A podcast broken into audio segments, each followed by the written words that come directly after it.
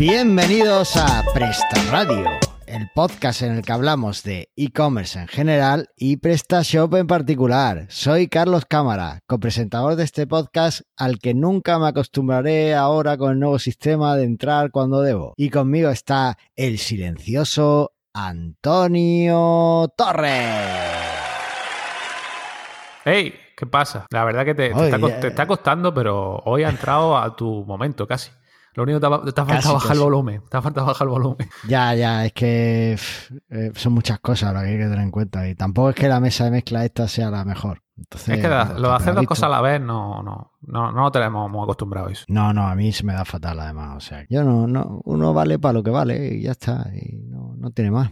¿Qué tal, tío? ¿Cómo estás? Muy bien. ¿Para qué vale? ¿Para tener tus fresica y com- comértela de tu propio huerto y todo eso o qué? ¿Has visto cómo mola mi fresa, eh? Mi plantita. Cuatro más tengo ahí esperando para comer. Me encanta que dices, ya estoy comiendo. Pues si era una fresa partida por la mitad. Si apenas había fresa, si todo era, era Además, queso con es de las más, escúchame, es de las más grandes que he sacado, ¿vale? Que me ha dado la plantita y es como un 20% de lo que es una fresa que te compras, eh, estas de que te compras la fresa y tal, es súper pequeñita. Oye, pues lo puedes Pero- vender como mini fresa, ¿no? Eso no es un producto Sí, que existe. fre- fresa cherry. Ah, fresas cherry, claro. Están los fresones, ¿no? Las fresas y las fresas cherry. Claro, claro, claro. Lo que pasa es que el tema de tener fresones, pues fue es manipulación genética, pues a la gente le, le llamaba más la atención. Entonces no sé ahora cómo vamos a vender eh, fresas chiquititas, pero bueno, todavía, todavía queda mucho. Todo es cuestión de Eh, y marketing. escúchame, que tengo el limonero también dándolo todo ahí. Y la ¿Qué higuera, que, que ni te cuento. Tengo un limonero, una higuera y una fresa. O sea que. Pero te falta un cerdo y ya, ya puedes vivir de autoproducción tú mismo, ¿no? no, no, no necesito un cerdo porque Bueno, ya soy que eres vegano, vegetariano, sí. así que ya está. Ah, no- no, vegetariano. necesito nada más. Eso. Pues yo necesitaría, yo tiraría todo eso y solo tendría cerdo. y gallinas para que pongan huevos. Vale, sí, sí. Vale. Sí, porque con el bacon y huevo está, está bien, está bien. Sí, vale. ¿Esto qué es?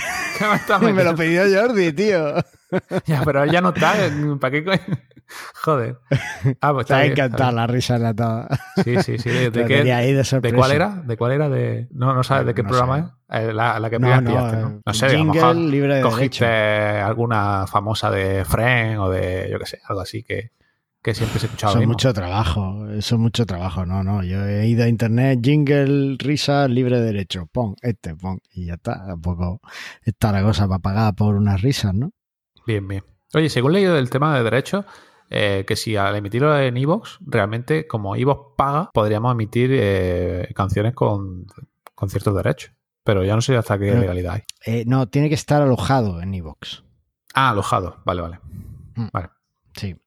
Eh, nosotros no estamos alojados en iVoox, estamos en nuestro propio servidor y aunque eh, ofrecemos los contenidos a través de iVoox para aquellos oyentes que bueno, prefieran iVoox como aplicación, pues, pero no, no estamos alojados allí, entonces, bueno, pues Vale. no, Bueno, pues entonces no- sin derecho. cubre, Ahí estamos. sin A derecho. lo gratis, a lo GPL. Ahí está, a lo tieso.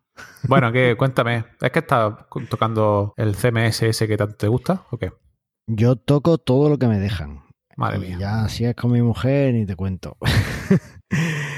Eh, estoy en un proyecto, un proyecto interesante, es un, un WordPress y un PrestaShop, además. Son, Ah, ambas cosas. fases. La sí, la primera fase es de WordPress, es un poco imagen corporativa, y la segunda es de PrestaShop. Oye, pero ya que, estabas, colarle ya que estabas puesto, ya que estabas puesto con, ya que haces un proyecto grande con WordPress, ya que estabas puesto, ¿por qué no la metido WooCommerce? No, porque, eh, mira, es muy curioso. El cliente me aproximó, quería la imagen corporativa y quería tal. El sitio es en varios idiomas y entonces les dije, bueno, pues si tenéis necesidad de varios idiomas, lo ideal es que empecemos con Joomla y, y la tienda, pues, eh, que la hagamos en PrestaShop. Y, y me dijeron, no, no, no.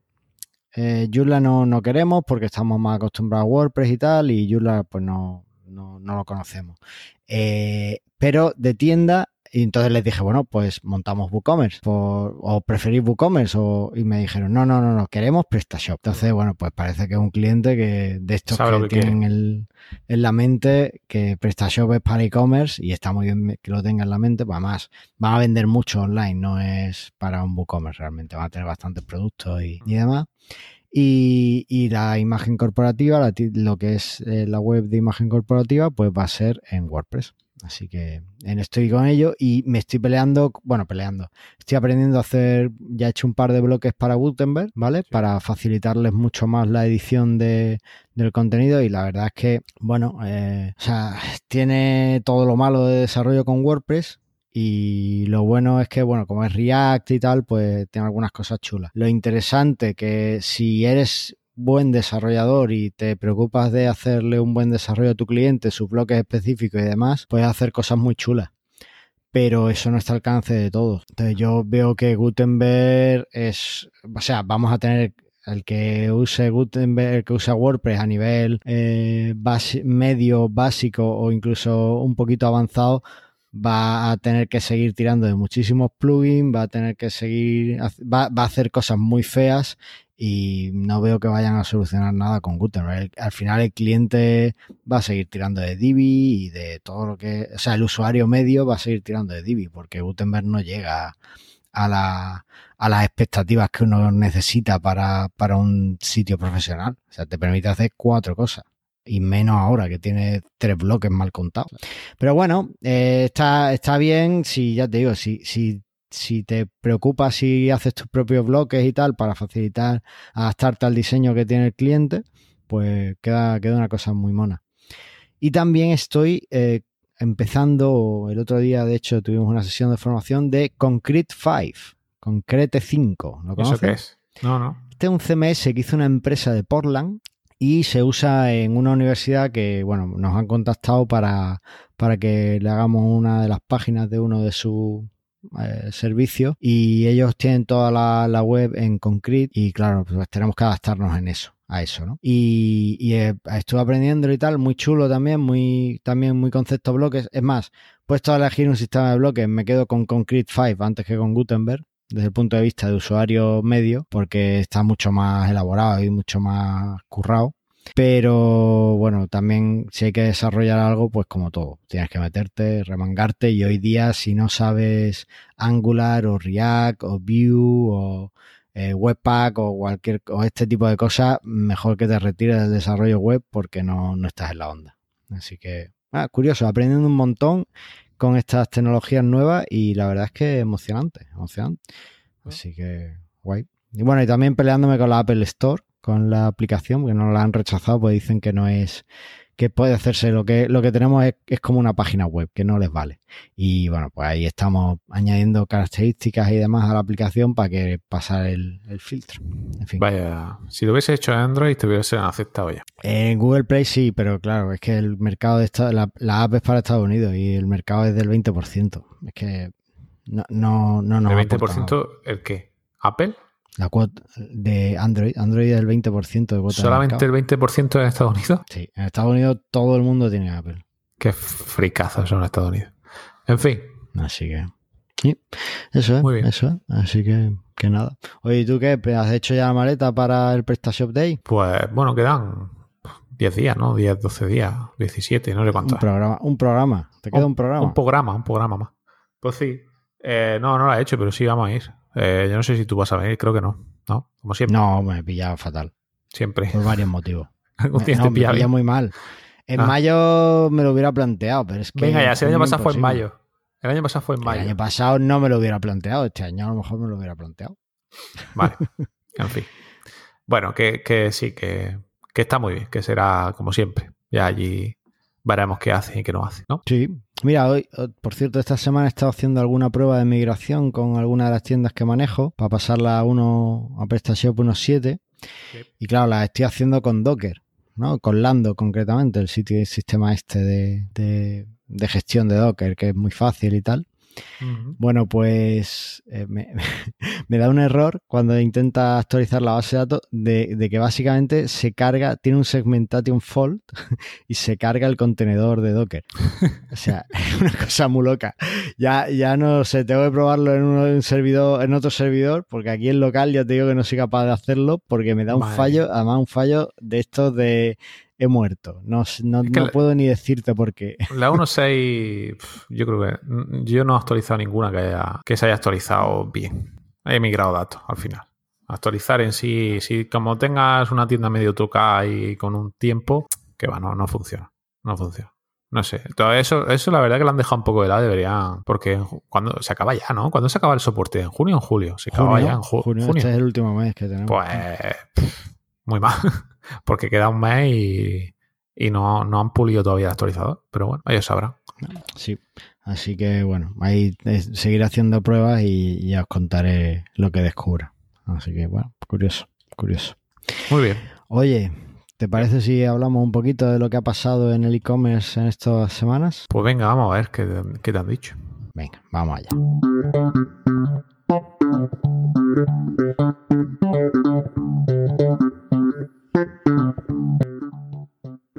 Nunca me acuerdo de que la- el jingle es más, mucho más largo de, y que tengo que cortarlo antes.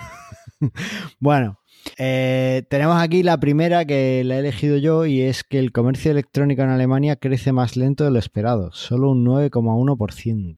Bien. Esto, bueno, pues parece que, que, o sea, es una buena noticia que el comercio electrónico siga creciendo, eh, pero bueno, eh, un poco para que veamos cuando las barbas de tu vecino veas cortar, pues por las tuyas remojar, ¿vale? En Alemania lo que está pasando es que eh, está creciendo y los impulsores son el bricolaje, jardín, el hogar y los muebles, ¿vale? La venta online de esos sectores pero las tiendas de moda de ropa online son las que están perdiendo más ventas y son las que están un poco ralentizando el crecimiento, ¿vale? Se esperaba que crecieran un poquito más, eh, creo que superando el 10% y están en un 9,1. O sea que, ¿cómo, cómo ves eso? Curioso. Eh, ¿Tú muy crees curioso que porque ha yo tenido... creo- aquí donde más lo que más se vende en tiendas de ropa, ¿no? Es lo que más porcentaje hay de, de ventas y de ¿Tú temas, bueno, aparte de los vuelos y todo eso. Perdona, eh, ¿tú, ¿tú crees que ha tenido algo que ver que en estas semanas haya una tienda en Almería que ha puesto un cartel de que cobra 5 euros por probarse la ropa para que la gente después, que la gente estaba yendo, probándosela y después comprándola online? ¿Tú crees que eso ha influido en este ralentizamiento? Hombre, totalmente, totalmente. Tú no ves que ver- dónde veranean, dónde veranean los alemanes. En Almería, coño, lo han visto y han dicho, uh, uh, esto hay que cambiarlo. ¿Qué, qué tienda, ¿qué tienda ha sido esa? No lo sé, lo vi el otro día en el diario de Almería. Y no lo pones de noticia, eso, es- eso sí es noticia. Es que se me ha pasado y... como Pero yo creo, a ver, pues- al final, las tiendas físicas quedarán para eso, quedarán para mm, probarse la ropa y punto, y luego lo compra todo el mundo online. Pues este tema ya lo estuvimos viendo en, en el programa que hicimos de Showroom, no sé si te acuerdas con Luis. Sí, sí. Que, que, bueno, mm, a mí me parece una alternativa muy buena para las tiendas físicas. El, el ser no solo eh, tienda, tienda física que tener algún producto para vender, sino para que la gente vaya y se pruebe la ropa y también un poco como centro logístico de, de que cuando hagas un pedido lo recojas allí en la tienda y, y, y lo, hagas las devoluciones allí en tienda. De hecho, Zara abrió el año pasado, creo que fue, o hace un par de años, lo dijimos en una de las noticias del programa, un centro así en, en Londres, que no podías comprar cosas. Podías comprarlas online y a la hora podías pasarte y recogerlas. Pero... Un poco molesto eso, ¿no? No sé. Pero, ¿y qué pasará con el otro tipo de tienda? Pues la ropa, vale, te la puedes ir a probar, pero una tienda de informática no te va a probar un, un ordenador. ¿Para qué la querrás? No habrá tienda de informática física, ¿no? Pues hombre, eh, Para tocar las teclas. ordenador. De hecho, claro, ¿no? Tú vas a, a cualquier tienda de informática y puedes eh, tocar el ordenador y ver y ver si va rápido, va como tú Pero quieres, al final, con, el- con las políticas de devolución, yo creo que eso se también se acabará, porque si la devolución es gratuita, pues tú lo puedes probar en tu casa. y ¿Has visto tú el, el- el anuncio ese de Marmota? Prueba tu colchón durante un mes, me parece, y luego si no estás descontento te lo devuelves. Puedes Sí, vivir con pero, colchón eh, gratis toda la vida, toda la vida. Esto, esto. Bueno, supongo que tendrá unas condiciones de uso. Que te- al, al segundo mes te dirán, no, mira, ya. Bueno, será que no, hay no correos somos por ahí. para ti. ¿Será que no se pueden crear correos diferentes? Pero aparte, el tema de las devoluciones gratuitas es algo que ya, ya se paró. No sé si lo comentamos aquí en alguna noticia o lo he leído yo aparte. Y es que ya eh, incluso Amazon. Mierda, ya lo ¿Qué he ha dicho. pasado? Oye, te, han, te puesto fino, te han puesto fino porque la otra vez se te pasó, se te pasó. Tanto Jordi, ay, que, oh, Jordi, Jordi, oh, y al final se te pasó lo importante. Claro, pues estuvimos hablando con Jordi y se me pasó. Mira, pues para que no se me pase, lo vamos a decir ahora, ¿vale? Porque además traigo una tienda que me encanta. Es uno de mis, bueno, de mis clientes, ¿vale? y es una tienda de juguetes para niños, ¿vale? Eh, la URL es eh, youarrizomas.org, ¿vale? Madre mía. En, en inglés, youarrizomas.org, Bueno, ¿vale? seguro y que lo he ahí, ahí escrito ya podéis hacer al blog, a- al blog y tal. Bueno, lo dejamos en las notas del programa y que la gente lo tal. Ay, eso y, sí. y claro, tú dirás, mm, juguetes para niños. Pues claro, estos tendrán pues lo típico, las pistolicas estas que hacen ruido y tienen luces, eh, no sé qué, que la- las cosas de las tablets esas para que los niños tenerlos ahí enganchados en la tablet, el Fortnite y todas esas chorradas, los Claro, el de Fornite, tío, goma, el Fornite. Fornite, todas esas cosas, ¿verdad? Tú es lo que piensas, ¿no? Cuando eh, en los Toy. Story por allí jugando, muñecos de China totalmente eh, chungos y con BPA y con todos los tóxicos del mundo. No, es lo que te imaginas cuando piensas en una tienda online de Claro. juguetes. ¿Y qué es? Pues no. ¿De qué es? Rizoma es una tienda de juguetes eh, y están obsesionados en eh, que tus niños crezcan jugando y aprendan jugando. Buah, qué aburrimiento. Pero es que no es que estén, no son para nada divertidos. Mira, eh, ¿Qué si- me estás contando? o sea, perdona, no son para nada aburridos, son una pasada. Ah, vale, yo, vale. yo cada vez que voy, yo cada vez que voy y voy más de lo que debería, siempre me llevo algo. Mira, el año pasado trajeron un flotador para, para Rodrigo, ahora que está para, para uno de mis hijos, que ahora que está entrando en la época de, playa, pues viene genial, que es una aleta de tiburón, ¿vale? Entonces él se la ponía y, y es como una aleta de tiburón y ya podía nadar y bueno, pues se disfrutó muchísimo engañando a la gente y, ah, soy un tiburón, soy un tiburón, se lo pasó genial.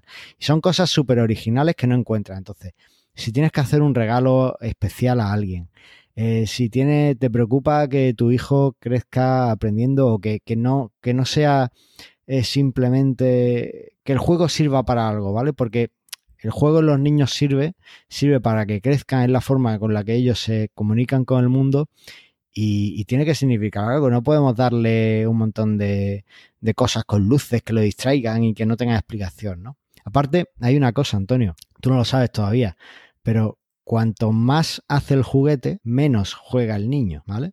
Los juguetes con muchas luces y muchos sonidos y muchas cosas les llaman mucho la atención, nos la llaman a todos, pero una vez que los tienen, ya no juegan con ellos. Mm. En cambio, juguetes que hacen muy poquitas cosas, y todos conocemos el ejemplo de la caja de cartón, que al final es con lo que juegan, Y un palo. eh, y el palo, eh, pues esos juguetes son con los que juegan porque no hacen nada y entonces ellos pueden desarrollar su imaginación. El juego es una forma en la que el niño se desarrolla. Y en Rizomas lo saben. Y lo saben y traen cosas súper chulas para, eh, bueno, pues que, que los niños aprendan y crezcan y se lo pasen súper bien. Me encanta. Tienen disfraces para los niños, tienen...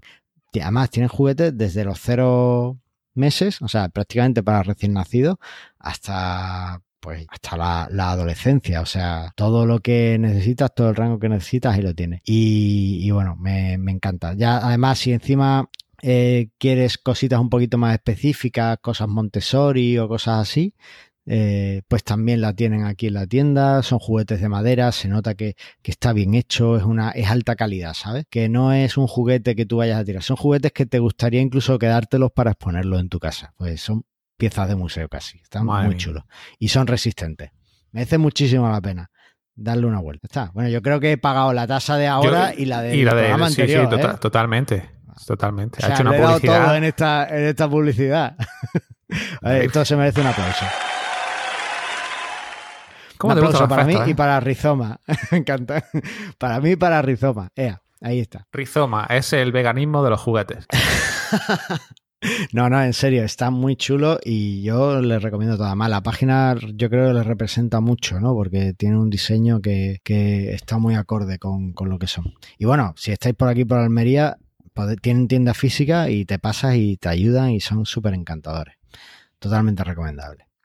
Vale, oye, ¿dónde estábamos? Ah, yo estaba hablando de- del Voldemort, que, que ya incluso Voldemort había quitado el tema de las devoluciones gratuitas. Ah, ¿sí? porque ¿Ha no quitado- compensa. Sí.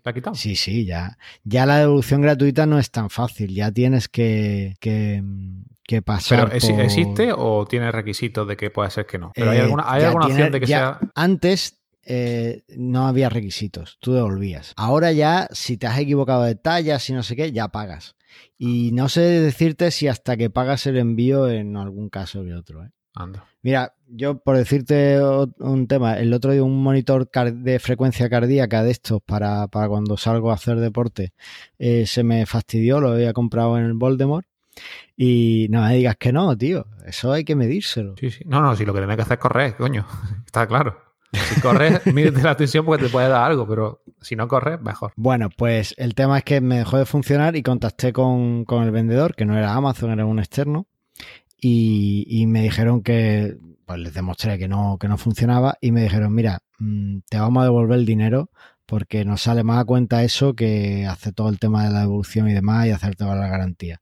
Si quieres te damos un cupón y ya compra otro momento. Y así que me devolvieron el dinero y ya está. Sí, sí, O sea, te has, sale más a con el, cuento. con el roto y con el dinero. Ni, ni Claro, siquiera has no devuelto funciona. el. No, ya, ya, pero que ni siquiera lo quieren a ellos para, para nada. Es que le sale más caro eh, que yo se lo envíe y, y mandarme otro, le sale Madre más mía. caro que devolverme el dinero. Es Lo- que, El tema del transporte es una cosa que tiene que evolucionar, yo creo, porque no, no estamos quedando con eso un poco soletos. Pero bueno, pues sí que. Oye, ¿y qué, qué más hay por aquí? ¿Qué, qué tenemos? Que estamos en la primera noticia nada más. Madre mía, ¿cómo te enrollas, Ah, tío? Dale, sí, sí, vamos, me enrollo yo un montón. Venga, bueno, eh, el 75% de los e-shoppers, para no gustarte en inglés, me metes unas palabrejas. ¿Has visto? O sea, el 75% de los compradores online incrementaría el gasto en compras si el servicio de entrega fuese satisfactorio. Anda, hablando de transporte. Dice Mira, que. esto. ¿Qué? Sí, dime. Dime, dime, No, ¿qué tú, pasa? dispara. Que dice que, que tres de cada cuatro consumidores españoles aumentaría el gasto online si el servicio de entrega fuese satisfactorio. ¿Qué quiere decir satisfactorio? Es que esta- estas Pues cosas son que sean menos de 24 horas, que te llegue a tu casa, que el transportista vaya corriendo detrás de ti que si va, mientras que va andando al trabajo para que te entregue el paquete. ¿Qué mierda es esta ya? Estamos, estamos un poco absurdos con el tema de los transportes, el tema de- del envío, el tema lo quiero ya para mañana, para, para el momento. Yo creo que todo esto la culpa la tiene la sociedad. Que queremos que las cosas sean al momento. Estamos La desesperados. sociedad. Sí, sí, no, sí. a sí. ver, mira, yo en esto tengo mucho que decir. Porque Bueno. tengo. eh, o sea, el tema de la satisfacción eh, efectivamente engloba muchos, muchos aspectos, ¿vale? Y, aquí hay un problema. Las empresas de transporte, pues, están haciendo mucho dinero con esto, pero a costa de eh, apretar mucho las tuercas a, a la gente que hace la reentrega, a los repartidores, también a costa de que los grandes e-commerce como Voldemort les aprieten mucho las tuercas a ellos, y eso se nota al final en el servicio al cliente. Mira, el otro día eh, hice otro pedido a- al Voldemort. Y ¿Tú compras yo sitio que no sea Amazon? Sí, sí, en Mr. Nature, por ejemplo, compro las cosas fit. Bueno, pues. eh, y en Rizomas compro los juguetes. Vale, vale. No, no, sí. Vaya dos ejemplos me pone. Bueno, el tema, que, que hice un pedido, ¿vale? De, de hecho, lo que pedí fue el monitor cardíaco, otro monitor cardíaco de estos de frecuencia, y, y- y yo tengo el Amazon Prime ese. Pues tú cuando compras con esa pegatina, tú no porque no lo pagas porque eres un tieso, pero la gente de Correcto. bien que lo pagamos, cuando tampoco hago vemos pedido la pegatina, oh, claro, si es que no compra.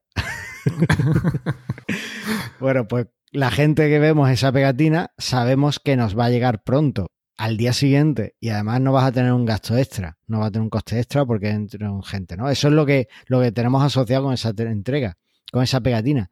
Bueno, pues me ha tardado cinco días y yo no sé si estaba así cuando yo lo compré, me decía entrega estimada tal día o porque no me fijé, porque yo me esperaba que lo, tenerlo al día siguiente en casa porque es lo que esa pegatina yo pago para esa pega- para ver esa pegatina y para que me lo entreguen en esas condiciones y que me Pues tarde cinco días está- ahora estás pagando por ver series. Eso ya se ha acabado. no no eso ya no ya, ya lo tengo anulado la, la renovación ya Ah, sí, sí, sí.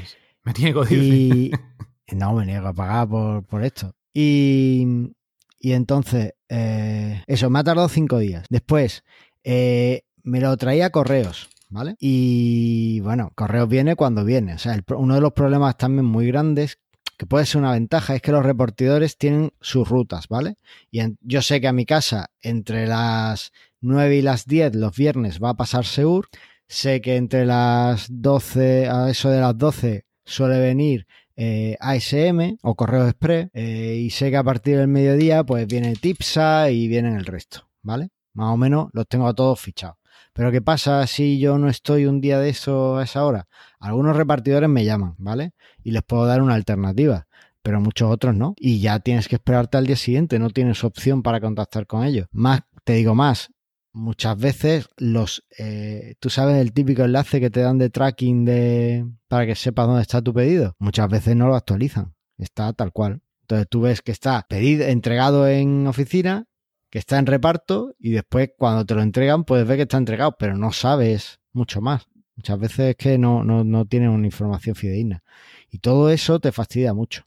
Aparte cuando vas a comprar algo y te cuesta más caro el envío que lo que vas a comprar pues obviamente no, no te compensa. ¿vale? Yo, yo normalmente eh, intento cuando, cuando hago compras, a mí una opción que me gusta mucho es cuando te dan un mínimo razonable para ahorrarte los gastos de envío. Un mínimo de 30 euros a mí me parece muy razonable para llegar a 30 euros en producto y no pagar gastos de envío. Y normalmente llego.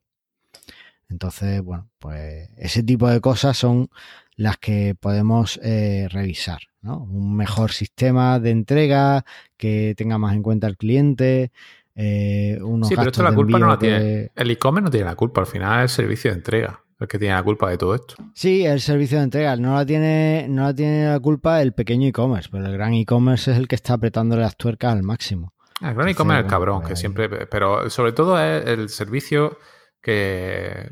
Porque abarcan más de lo que pueden realmente. Entonces van siempre. La verdad que los transportistas van siempre ajustados de tiempo y, y no pueden más. Y lo entiendo. Y si tú no estás, no te va a llamar. Yo también lo entiendo. Oye, tío, yo haría lo mismo. Si tú no estás en tu casa, pues me voy a otro lado. Y ya te entregaré mañana. Si estás y si no estás, pues te lo tiro por encima de la valla.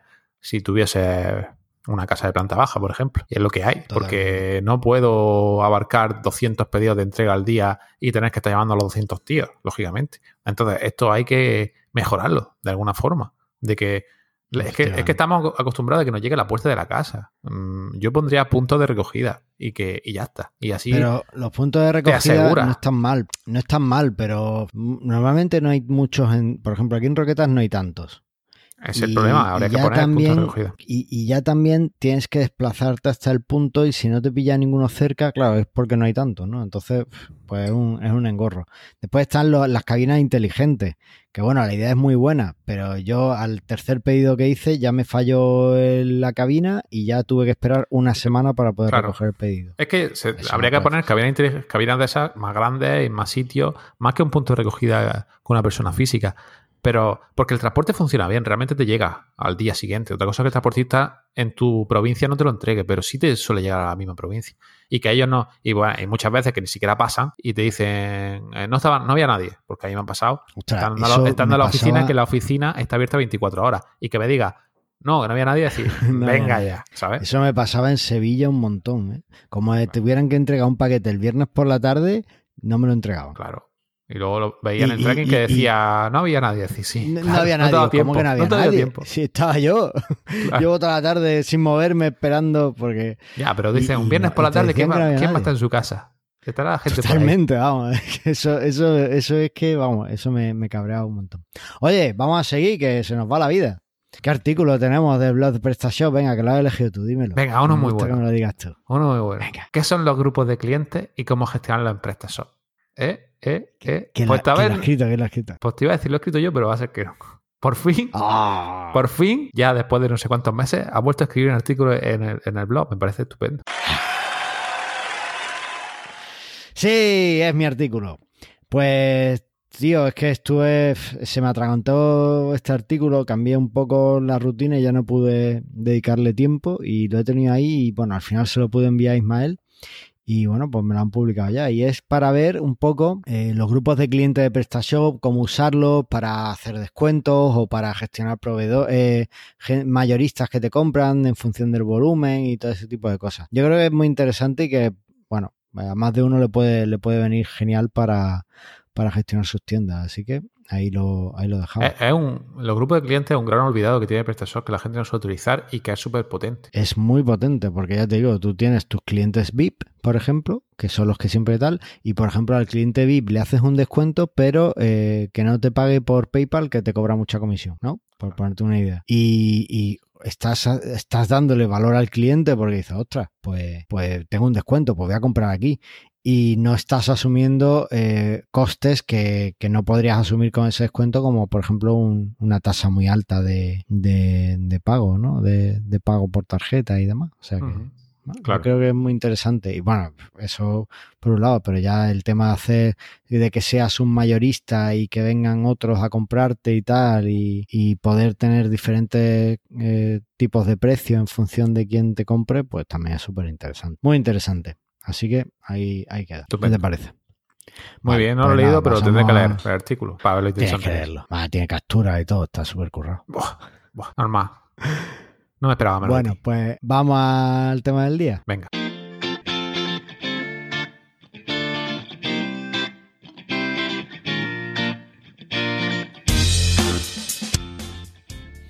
Y el tema del día es Photoshop 2. ¿Qué es lo que nos traerá la nueva versión de este software tan popular para hacer nuestras imágenes?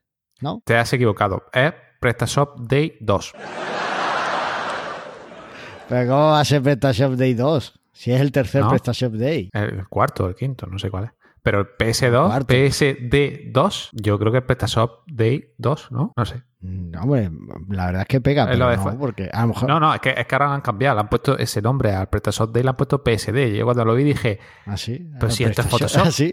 Sí, sí, sí. Claro, es Photoshop, el archivo. Eso Ah. es correcto. Pero eh, se ve que estas siglas son muy comunes para todo. Y, y ya no solo para eso, sino para, para lo que vas a contar hoy, ¿no? ¿De qué va esto? Bueno, ¿y, y- qué vamos a hablar entonces? Pues tú hablarás de Photoshop y yo hablaré, y yo hablaré de PrestaShop Day. y ya está. Eso Cada uno que su tema. un programa, vamos a hablar cada uno de un tema, ¿no? Y ya está. Y nos preguntamos cosas, pero de nuestro tema. Claro. Y cada uno responde lo que quiere, ¿vale? Claro, eso, vale. Bueno, eh, no, vamos a hablar de la segunda directiva de servicios de pago que se va a aplicar en la Unión Europea y que entra en vigor el próximo 14 de septiembre de 2019, ¿vale? ¿Y esto qué es lo que es? Pues bueno, esto es que cambia un poquito eh, la forma que se gestionan los pagos online. Así que nos afecta a nuestras tiendas, ¿vale? Tenemos que saber muy bien cómo nos afecta. Eh, voy a hacer el disclaimer habitual cuando tratamos de temas legales y directivas y demás. No somos un servicio legal. Lo que contamos es lo que buenamente hemos entendido como personas. Lo que sí os avisamos es que reviséis la directiva, que consultéis con vuestros asesores y que, eh, bueno, apliquéis las medidas que os consideren oportunas. En este caso yo creo que hablando con vuestro banco con el que tenéis el TPV, pues debería ser más que suficiente. Pero bueno, eh, no estaría de más que si lo necesitáis consultar, consultaréis a a un asesor. Dicho esto, ¿esto para qué sirve, Antonio? Esto es la RGPD de la forma de pago. tanto follón legal, tanto rollo no diga legal. eso que se asusta a la gente, no diga eso. No, pues esto es una, una nueva directiva de, de seguridad a nivel europeo, porque los europeos somos así de chulos que decimos, ah, vamos a sacar directivas para todos lados. Y para mejorar el pago que sea más seguro eh, en compra online. Realmente la inseguridad esto ha bajado muchísimo. Yo me acuerdo hace años que nadie pagaba con tarjeta. Eh, todo el mundo paga con reembolso y tal, porque todo el mundo se fiaba poco. Pero ya esto no. no...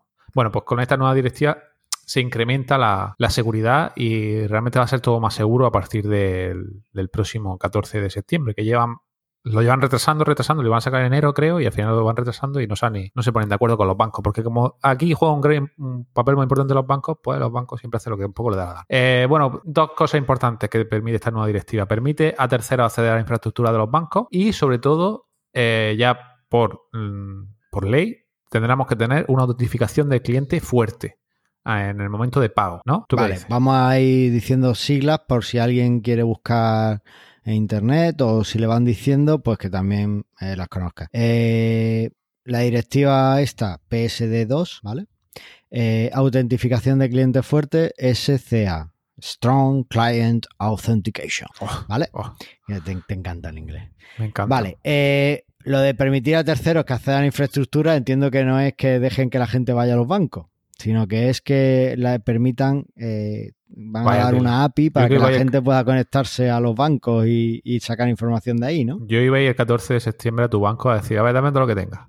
Pero pff, si Ostras, no vale. Pues, escúchame, eh, es que me cierran la banca. Yo, yo en la empresa tengo ING Negocios y me cierran la cuenta. ¿Por qué? O sea, que van a dejar de dar el servicio. Pues entiendo que será por esta directiva, no querrán adaptarse. Y ahora me tengo que buscar otro banco para, para poder eh, no busques más. llevar las yo cuentas te, de la yo te gestiono yo te gestiono tu dinero.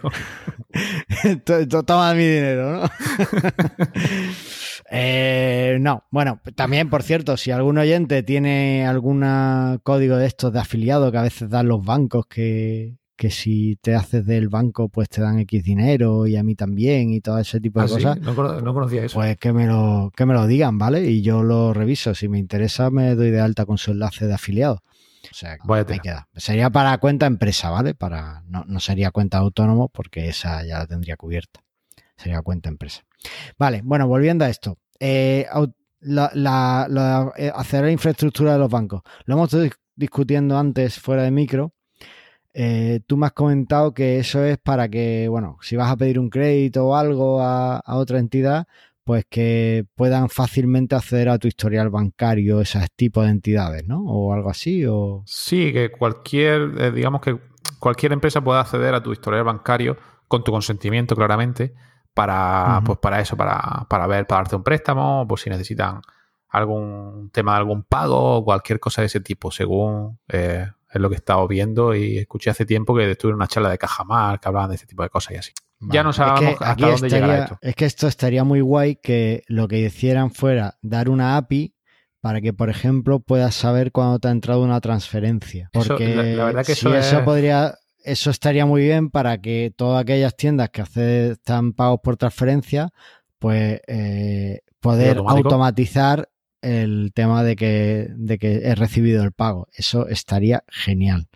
Pero bueno, parece que no estamos. Pero bueno, no también lo puedo todavía. automatizar, ¿no? Puede, puede- ahora mismo lo que puedo hacer es contratar a un becario que lo mire todo el día eso y ya está, automatizado. Bueno, esa es una opción. Hay otra que sería eh, leer los emails que te manda el banco, ¿vale? Y, Que- y que sacarlo no lleguen a spam. Tampoco sería muy que no lleguen a spam. Y tampoco sería muy complicado hacerlo así. O sea, necesitarías programación a medida fuerte, pero bueno, se podría hacer. Pero, pero bueno, en principio no es, no es lo ideal. Lo ideal sería que hubiera una pequeña API y entonces ahí poder, poder hacerlo. Eso, Pero se bueno, podría- eso no que lo has si- dicho, le podría hacer con Zapier, ¿no? Que te llegase cierto correo y Sí, tirar de forma sí, con automática. Zapier puedes hacerlo. Mm. Algún día hablaremos de alguna herramienta de esa automatización. Sí, eso hay que hacerlo. Vale, bueno. ¿Y qué es esto de la autentificación de cliente fuerte? ¿Eso es que si estás en un cliente cachas te, te dejan entrar o cómo? Sí, te iba a hacer la misma broma. Espera, espera, espera. Es que va- más tarde, siempre. Ah, pero yo después le quito los silencios y queda ¿Qué juego te da eso, eh? Te da mucho juego, la Virgen. Sí, en definitiva, si tú vas, te lo dan, si yo voy, no me lo dan. Porque yo estoy muy mal. Eh, no, no, no. Tú no, estás caso. fofo y yo estoy cachas. que me Claro, es que, lo, es que lo que tiene que correr y tomar fresa y cosas healthy. Si tomas cerdo y te sientas en el sofá, no. Bueno, eh, debes cumplir mm, para la autentificación, para la SCA, ¿vale? Vamos a estar con, vamos a hablar de siglas. Eh, debe cumplir dos, de, dos de, tres, de estos tres requisitos, que es algo que el cliente sabe, por ejemplo, una contraseña, un PIN, etcétera. Espérate. Eh, que, yo me pierdo muy fácil. Y entonces, como no me recapitule bien. A ver, autentificación de cliente fuerte es que cuando el cliente va a realizar el pago, pues que tú puedas autentificar de forma fehaciente que es él. Y Claro, para sí. eso, el cliente debe cumplir dos de estos tres requisitos de esta autentificación. Que son, Ah, lo digo yo, vale. Eh, sí, Algo que el cliente sabe, por ejemplo, una contraseña, un PIN, etcétera. 1, 2, 3, 4. 5 6. Algo que el cliente tiene, por ejemplo, un token, el teléfono que te envía un mensaje, etcétera. O algo que el cliente es. Algo que el cliente es, ¿eh? Entonces, Si es Eh, gilipollas, gilipollas. pero eso, eso es conocido a a nivel ya mundial, ¿no? Si ya no hace falta que sea para... Claro, Para- eso bueno. ya está. En ahí. fin, algo que el cliente, el cliente es. Por ejemplo, una huella digital, reconocimiento facial, etcétera. Entonces tiene que cumplir Vale. dos de estos tres requisitos para que sea una autentificación fuerte. Sabes que el reconocimiento facial está muy entredicho, ¿no? Sí, Porque he visto que los tienes, iPhone por hacen ejemplo, cosas muy raras. eh, aparte, hay gente que. Primero que está el tema de los gemelos iguales, ¿vale? De los gemelos. Que a ver cómo distingue el reconocimiento facial dos gemelos que son iguales. Y, y después, bueno, incluso eh, está muy. Está muy bien hecho para, si eres un hombre blanco de mediana edad, pero si no estás en ese grupo, no reconoce tan bien a, a las personas. Entonces, está, está muy entredicho para este tipo de cosas. Normal. Porque los iPhones son clasistas, van. No, el ¿A quién se iPhone, va a el comprar un iPhone no es el único que lo tiene. El iPhone Ya, no es el único ya, que lo tiene. ¿eh? O sea que- Bueno, pero es que lo sacó primero. ¿Quién tiene un iPhone? Un iPhone no lo tiene. Pero cualquier tenemos los persona. empresarios. Claro. Exactamente. Así Por, eso yo tengo, por eso yo autentificación tengo un, móvil, yo tengo un Nokia de 310 y así va. No tiene Oye, y esto entonces, cuando, cuando yo vaya a correr la próxima maratón de Nueva York, eh, ¿voy a tener que enseñarle en mi careto ahí a quien pague con tarjeta o cómo va eso? ¿Eso cuándo se va a requerir esta autentificación fuerte? Pues cuando hagamos el pago con tarjeta o con transferencia bancaria en online, siempre. Bueno, siempre no, pero casi siempre. Luego veremos el tema de, la, de las ex- exenciones que hay, ¿no? Sí, exenciones. Pues eso, que, que siempre que vayamos a pagar online con tarjeta o con transferencia bancaria nos tendremos que autentificar eh, de forma, bueno, con la SCA para verificar que el pago lo hace quien realmente debe hacer el pago, para que no te suplanten la identidad, ni etcétera, etcétera. Está bien, a no ser que sea tu gemelo maligno. No, tu gemelo maligno. Sí, porque, claro, porque si te pones su cara, que como es gemelo, pues es la misma pero que la tienes tuya, que entonces cumplir lo- le da que sí. dos. Dos tienes que cumplir, no, no solo Pero tener mi el pin, mi pin ya se lo sabe, si mi pin ¿Por qué es se lo 1, vas 2, a 3, ver? 4. pero Pues se ah, lo estoy bueno, diciendo, 1, 2, 3, pero 4. es que no- normalmente te, pone te su dicen cara y que ya lo sabe. Muy mal, muy mal. ¿Para qué le dice el pin? El pin tiene que estar guardado en, en un blog de notas, en el escritorio, que ponga claves. Ahí es donde tiene que estar. Es que si pongo un pin difícil se me olvida. Mira, es verdad. que, Pues pon vamos, 4, 3, 2, 1. Vamos a ver.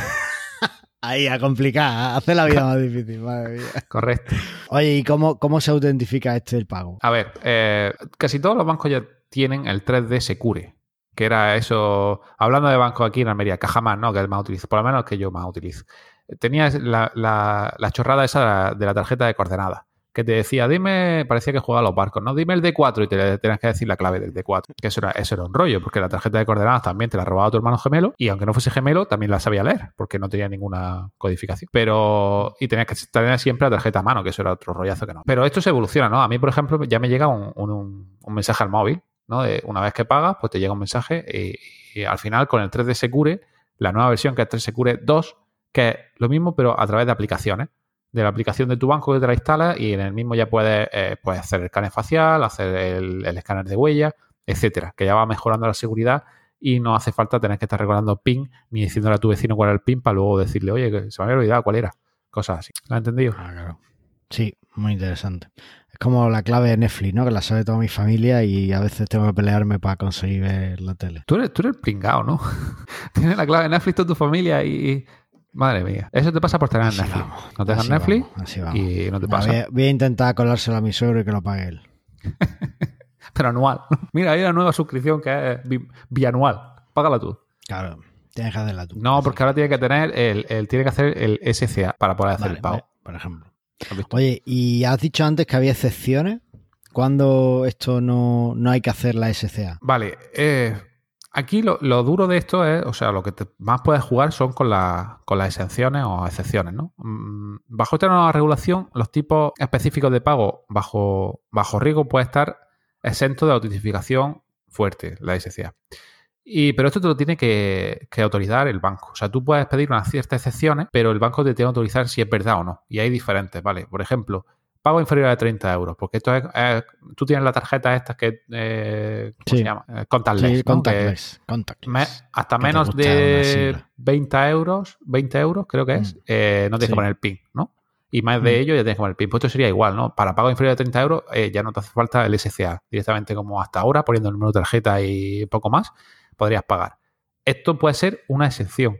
Otra, suscripciones de cantidad fija. Es que aquí viene el juego, ¿no? Porque, eh, vale, un, un PrestaShop que pago por cada producto que compro, ya, pero un tipo membership del que, tipo Netflix, que todos los meses, ¿qué pasa? Todos los meses voy a tener que estar autentificando de forma segura para que el pago sea, vaya, vaya follón, vaya aburrimiento, ¿no? Vaya coñazo, se iba a dar de baja la mitad del usuario, seguro. Pues esto puede ser una excepción en el que tú le digas, y el banco te diría, vale, en este caso, solamente la primera vez que vas a hacer el pago tiene que ser eh, SCA y a partir de ahí ya, ya, no, ya no hace falta, ya los cobros van a ser eh, automáticos, como siempre ha sido, ¿vale? Mm, también tenemos la transferencia iniciada por el comerciante. Transacción iniciada por el comerciante. Eh, esto es que, que ya no eres tú el que creas el pago, o sea, tú no eres el que le das al botón de pagar, sino es él el que te genera el pago, digamos, que tú vas a una tienda y él te hace el pago mediante, mediante su, bueno, su plataforma, ¿no? En vez de que tú te añadas el carrito y demás, pues él directamente lo hace y te lo paga. También puedes generar una excepción para esto, porque, porque claro, si eres el que lo paga y no tú,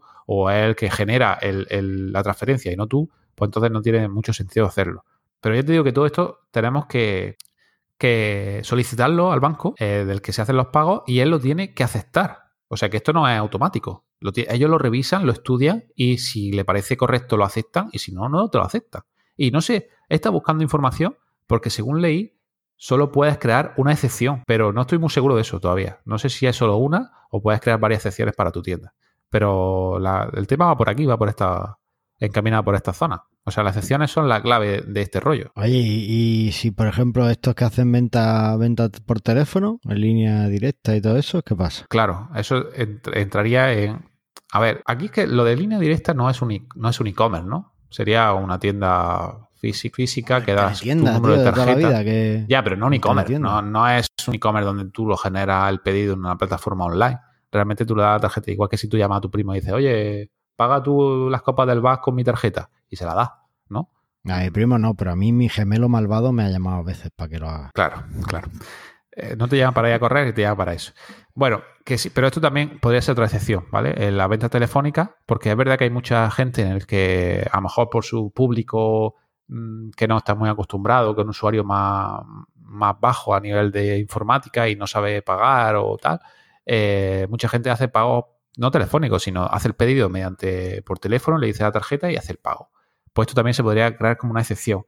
Pero ya digo, como otra excepción que te debe crear el banco, ¿vale? Que no debe ser eh, automático, que tú no dices esta excepción y ya te la pones. No, no, te lo tienen que estudiar ellos a ver si es verdad, si esto le va a dar uso, si no, o si va a ser un riesgo para ellos. Porque al fin y al cabo, ¿quién gana aquí? Gana el usuario y gana el banco de que no tiene que pagar el seguro o que no va a tener que pagar la- ciertos fraudes que suelen pasar con las tarjetas de crédito. ¿Tú qué dices? Pues sí. No, ahí, ahí ganan mucho. O sea que sí, a ver, está bien. Yo creo que, que esta lista es razonable. Hombre, que solo te permitan una, eh, pues un poco rollo, porque si coges la de ventas telefónicas, ya, ¿qué pasa? Que no puedes tener beneficiarios de confianza. No sé. Vale. A ver, a ver cómo, cómo acaba esto ejecutándose y, y a ver por dónde, por dónde- No sé, y esto al final, ¿cómo nos afecta en nuestros PrestaShop? ¿Qué es lo que nos interesa? Claro, todo esto tiene mucho rollo. El- en el PrestaShop, realmente, o en cualquier e-commerce, no, a ver, no vas a tener que hacer nada a no ser que la forma de pago esté dentro de nuestra propia plataforma. O sea, si nosotros tenemos que tengan que registrar tarjeta de crédito y tal en nuestra propia plataforma, sí puede ser que tengamos que hacer modificaciones para la segunda autentificación y tal. Pero como la mayoría no es así, por ejemplo, o sea, aquí lo que más utilizamos es Resi, ¿no? Pues Resi mm, te lleva, casi todas las tiendas te llevan a su plataforma de Resi y Resi es el que gestiona la segunda forma de, autentificación y demás. En un PrestaShop no vamos a tener que hacer nada. Lo único es que nos tenemos que asegurar de que nuestro banco cumple con la nueva política o con la nueva directiva de, de seguridad de la Unión Europea. A partir de ahí, poco más. Fuera de esto, eh, podemos decir que PayPal ya, ya lo cumple y Stripe también lo cumple. O sea, otras formas de pago que sean mm, de este tipo, pues no tenemos, no sé si habrá, habrá, muchas más, pero las más utilizadas pueden ser estas, ¿no? Resi, Stripe eh, o PayPal, que de momento parece que lo están cumpliendo casi todas. Vale, bueno, interesante. Vale. Pues yo lo veo bien. Eh, con eso tenemos para tirar. Nada, simplemente asesorarse un poco más de, de lo que eh, hace falta, revisar que tenemos los módulos de pago actualizados, ¿vale? Para saber que estamos al día. Y listo, ¿no? ¿Algo más que quieras añadir? No, que llaméis a Resi y le prendáis fuego con todo lo que podáis más por el servicio que da. Vale, bueno, pues antes de eso, si te parece, pasamos a ver qué nos ha contado el becario esta semana. Venga. ¡El becario! Buenas, bienvenidos una semana más a la sección del becario. Esta semana vamos a hablar sobre carritos de compra y lo que está pasando en muchos carritos de abandono. Bien, últimamente en clientes estoy viendo que hay muchos carritos de compra abandonados o le está pasando que tienen muchos carritos de compra abandonados. Esto a, a veces causa frustración o cabreo en este caso en los clientes. Bueno, vamos a ver cómo solucionarlo o vamos a ver a identificar los problemas. Un principal problema que, bueno, el principal problema que yo veo muchas veces es que cuando pasa esto, todo está puesto en un paso, en un solo paso. Es cierto que en un solo paso es mejor o supuestamente es mejor, pero no siempre es así. En este caso, para identificar un problema como este, el carrito de compra abandonado, tenemos que solucionarlo degradando el carrito. ¿Cómo lo degradamos? Bien, lo ponemos en varios pasos y cada paso una URL diferente. De esta manera vamos a identificar en qué punto exactamente está el problema. Si está el problema a la hora de elegir el método de pago, a la hora de elegir el transporte o a la hora de colocar un dato o colocar alguna información. De esta manera se puede identificar en qué punto exacto del carrito o de finalización de compra se van. Si conseguís hacer esto y cambiar, aunque sea por un mes, el tema del carrito y ver cómo o por dónde están cayendo los usuarios, se puede identificar el problema y una vez identificado poner solución y remedio. Cosa que si está en un único paso, pues muchas veces pues se da la culpa, digamos, a todo el carrito. Y bueno, esta sección ha sido por esta semana bastante rápida. Si tienes alguna duda, puedes dejarlo en las notas del programa y nos vemos en el siguiente programa. Hasta luego. muchas gracias, becario. Madre mía. Oye. Me, eh, encanta lo de marketing. Qué graciosos son. ¿Has visto? En el tema de, no, pues venga, pues, pues, quita el pago en un paso y lo pone en cinco pasos. Hazlo tú con los huevos. Hazlo tú, tanto, tanto que estás hablando. Coño, es que en PrestaShop 1.7 eso no se puede hacer. PrestaShop 1.7 eso no se puede hacer. Solo tiene pago en un paso. A ver cómo tú lo pones en cinco pasos ahora. Eso antes estaba bien, pero ya no. Y dijeron, no, es que pago un paso es mejor. Pues ahora, desglósalo tú en cinco. Busca un módulo, te busca un módulo que seguro que alguien saca un módulo para hacer el proceso de pago en cinco pasos. Pues lo hace Antonio, lo hace, que eres desarrollador, que vamos. Ya, pero. Más que ves, el cielo negro, nada más. No, no, veo el cielo negro, no. Es que me encantan los de marketing, los deseos. Ah, vamos a hacer todo esto, cambio de la página web. No lo haces tú con los huevos, a ver si eres capaz. Y luego me vienes tú y me lo cuentas. Muy, muy fácil hablar, pero luego hacer las cosas no es tan fácil. En fin. Madre mía. Bueno, espérate, vamos a. Tómate la pastilla, ¿vale? Y mientras pasamos al feedback, ¿te parece? ¿Pero cuál? ¿La roja? la, de tranquilizarte, la, la que te tomas por las noches.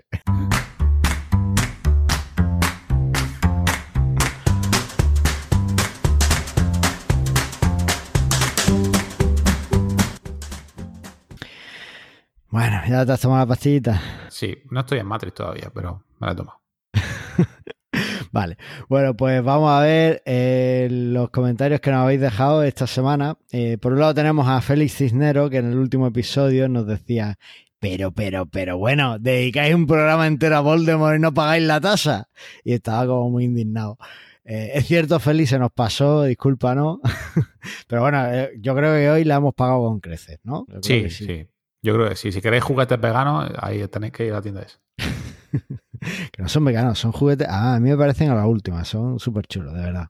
Yo me los compraría para mí todo. Mira, tiene una batería, en fin, no sé. Y el arco iris. No, baterías son de madera, dice. sí, no, a ver, de madera y con. Tiene algunas cosas de plástico, ¿no? Pero son juguetes bien, ¿sabes? Son juguetes chulos. bueno, tiene instrumentos, tienen chulísimos. Tienen un piano, tío. Son juguetes, de, son juguetes de, la antigua Sanza, de, lo que se hacían antiguamente. No, son juguetes de ahora como se hacían antes. Pues ya está, como se hacían antes. Es que. Bueno, me, refiero a eso, que eh, vale, bueno. es un Fortnite de madera. Fortnite de madera.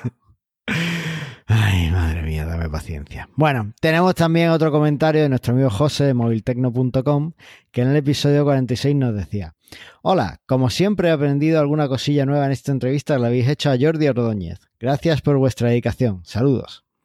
Pues bueno, no sé qué te hemos podido enseñar, pero genial. Nos alegramos un montón, José. A ver si nos vemos otra vez, hacemos meetup o algo. Que la verdad es que estamos un poco vagos con eso. Estamos ahí que no salimos de casa.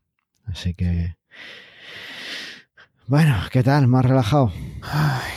pues me cuesta, ¿eh? es, difícil esta vida, esta vida de que te digan lo que tienes que hacer y sea... Dime. Mira, nos vamos a coordinar, ¿vale? Tú mira la mano y lo hacemos bien. ¿Qué te parece? Venga, yo... Vale, venga. Bueno, eh, nos despedimos ya hasta el próximo programa y bueno, pues recuerda que aquí en Presta Radio lo que queremos es que vendas más. casi, casi, casi.